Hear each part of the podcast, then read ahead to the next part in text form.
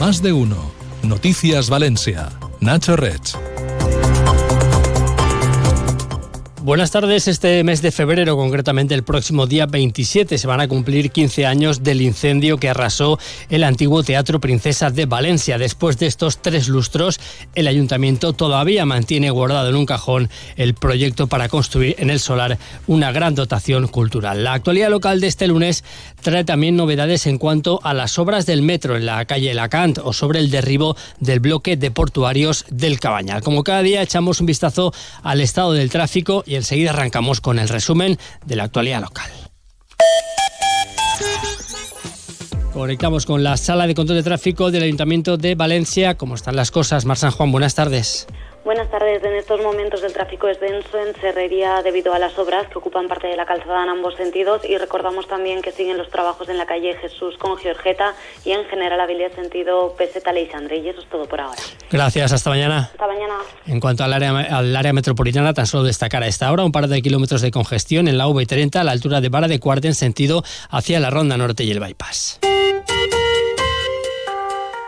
Como decíamos, el próximo día 27 se van a cumplir 15 años del incendio que acabó con el antiguo Teatro Princesa en Valencia. Después de todo este tiempo, el ayuntamiento mantiene guardado en un cajón el proyecto para construir allí un equipamiento cultural, un solar que, por cierto, en su día le costó al consistorio más de 8 millones de euros y que solo se usa actualmente para que los vendedores del mercado central aparquen allí sus vehículos.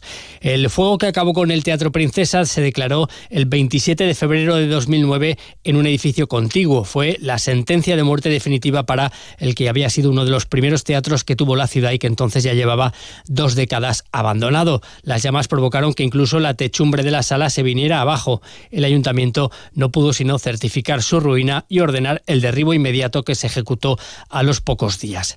El planeamiento de la zona prevé la construcción en este solar de un auditorio y salas culturales con aparcamiento subterráneo, rodeado todo ello de un jardín histórico vinculado al antiguo convento de la Puridad que se encontraba en esta zona. En 2016 el ayuntamiento se hizo con la última de las parcelas pendientes para poder sacar adelante este proyecto. El consistorio gastó más de 8 millones para expropiar todo el solar del antiguo teatro. En 2022 María José Catalá, entonces en la oposición, denunció la degradación de todo este entorno y exigió la ejecución de un proyecto que ahora, como alcaldesa, tiene en su mano poder llevar a cabo. Más cosas, por cierto, que la alcaldesa María José Catalá, junto con la consejera de Infraestructura, Salomé Pradas, han visitado esta mañana las obras del canal peatonal subterráneo que se está construyendo entre las estaciones del metro de Xátiva y Alacant y que desde hace un año mantiene cortado el tráfico en la zona. Los trabajos todavía se van a prolongar otro año más. Este pasaje permitirá conectar la línea 10 con el resto de la red de Metro Valencia. Desde mayo de 2022 ya es posible hacer transbordo entre la parada de Alacant de la línea 10 y la de Bailén de la línea 7 mediante otro pasaje peatonal construido en el túnel de la Gran Vía. Con este nuevo canal que se está ejecutando ahora, los usuarios de la línea 10 podrán también realizar transbordos en Sátiva con el resto de la red. El proyecto del pasaje ha sido modificado para que en un futuro el túnel de la línea 10 pueda prolongarse hasta el mercado central y de ahí al norte de la ciudad, tal y como proyectó en su día el Partido Popular. En este sentido, la alcaldesa María José Catalá ha explicado que la prioridad del Ayuntamiento y de la Generalitat va a ser construir el tramo en superficie entre la estación de Empalme con los barrios de Orriols, Torrefiel y Ciudad Fallera.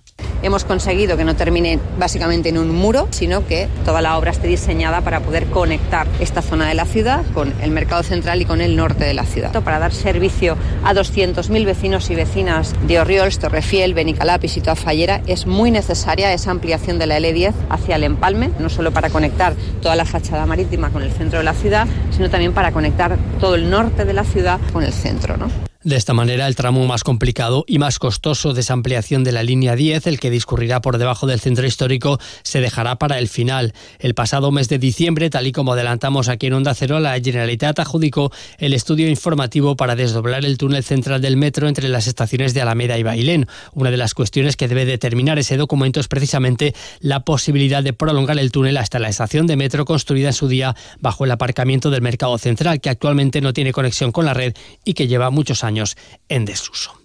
Después de esta visita, la alcaldesa se ha dirigido hasta el Cabañal para ver el bloque de portuarios y dar a conocer los detalles del proyecto para derruir este ruinoso edificio y realojar a los vecinos. El ayuntamiento ha adjudicado ya la redacción del proyecto de los edificios que se levantarán en un solar cercano para acoger a los residentes. El proyecto, que debería ser entregado al ayuntamiento en un plazo de seis meses, definirá la construcción de unas 50 viviendas públicas nuevas que se ubicarán en dos bloques unidos por un aparcamiento subterráneo. La inversión prevista será de 9 millones y medio de euros. Estos nuevos edificios tendrán cuatro alturas y se levantarán en una parcela situada entre las calles Astilleros, Vicent Guillot y Eugenia Viñes. La alcaldesa ha explicado hoy que alrededor de 70 familias ya han aceptado ser reubicados en estos nuevos pisos, lo que supone solucionar casi de manera definitiva el problema de los realojos del bloque de portuarios. En principio, entre 50 y 60 son los que han pedido ahora el realojo. Y yo entiendo que también en el momento en que vean que esto ya es una realidad, posiblemente aquellas familias que todavía no hayan dado ese paso eh, lo den porque ya vean hechos ¿no? y vean los, los, dos bloques en construcción y vean que realmente se puede dar un paso a mejor. Y por tanto, yo creo que el bloque portuario ya tiene una solución pues, prácticamente resuelta. Ese realojo en los pisos de nueva construcción será solo para quienes poseen viviendas en propiedad en los bloques de portuarios. De manera paralela, los servicios sociales del ayuntamiento trabajan para dar una alternativa a las familias vulnerables que ocupan de manera ilegal inmuebles en esos bloques. Y después de una década guardado en un cajón, la agencia tributaria ha reactivado su proyecto para unificar todas sus oficinas de Valencia en una misma sede, un edificio de nueve plantas que se construirá en la zona de la Avenida de Francia. La entidad estatal ha licitado ya por 90 millones de euros el contrato de obras para levantar este edificio. La nueva sede central de la agencia tributaria en Valencia se construirá en la calle Luis García Berlanga Martí, en un solar ubicado entre el centro comercial Aqua y la iglesia de los mártires valencianos. La parcela era propiedad del ayuntamiento y le fue cedida al Ministerio de Hacienda en 2001 mediante una permuta. El edificio tendrá 50.000 metros cuadrados y capacidad para albergar a unos 1.500 trabajadores. En 2016, la agencia tributaria tuvo que desalojar y cerrar su anterior sede central ubicada en un edificio de la calle Guillem de Castro que sufrió varios desprendimientos debido a los problemas estructurales que presenta actualmente. La entidad tiene oficinas alquiladas en diferentes puntos de la ciudad como la Plaza del Ayuntamiento o la calle Pascual y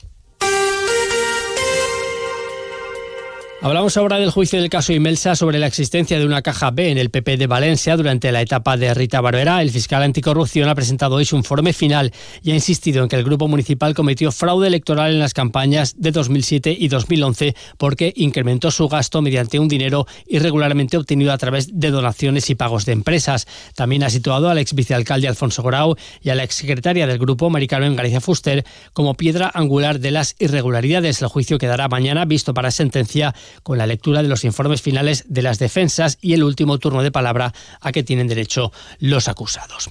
Por otra parte, la Fiscalía y las defensas de las 28 personas acusadas de agredir y coaccionar a periodistas y asistentes a la manifestación del 9 de octubre de 2017 en Valencia van a intentar llegar a un acuerdo de conformidad esta semana en una vista que tendrá lugar en la audiencia de Valencia. Será el miércoles cuando se celebre esa vista entre las partes para ver si se alcanza un acuerdo de conformidad antes de la celebración del juicio que tendrá lugar el pasado el próximo mes de marzo.